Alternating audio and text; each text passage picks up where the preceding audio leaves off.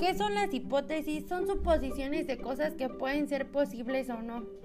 Asimismo, podemos decir que es una explicación no basada en pruebas.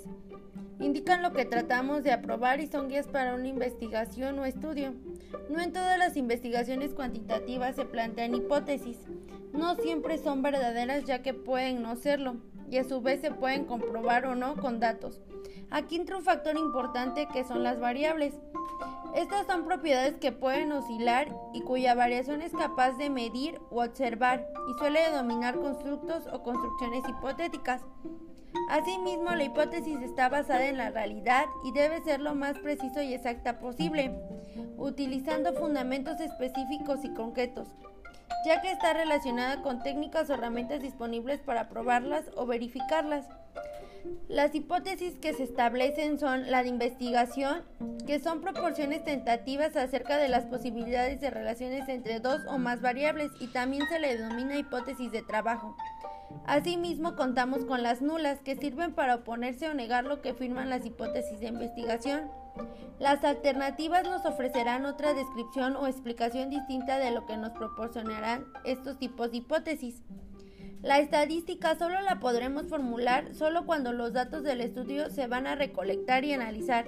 Hay tres tipos de estas, que es la estimación, correlación y diferencia de medias.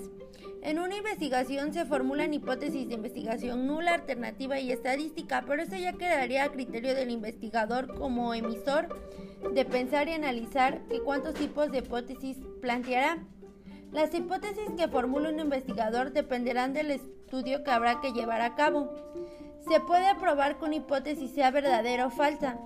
Por supuesto, será válida para el contexto, el lugar, el tiempo, el sujeto participante u objeto en que se comprobó. La utilidad de la hipótesis es que es una guía de investigación en el enfoque cuantitativo, ya que nos proporciona un orden y lógica al estudio llegando a los objetivos de un plan administrativo y de la fusión descriptiva y explicativa. Según cual sea el caso, prueba las teorías. Al formular una hipótesis es indispensable definir los términos o variables incluidos en ella, es decir, sin definición de variables no hay investigación. Las variables deben ser definidas de dos formas, conceptual u operacional. Esto, esto es necesario por varios motivos.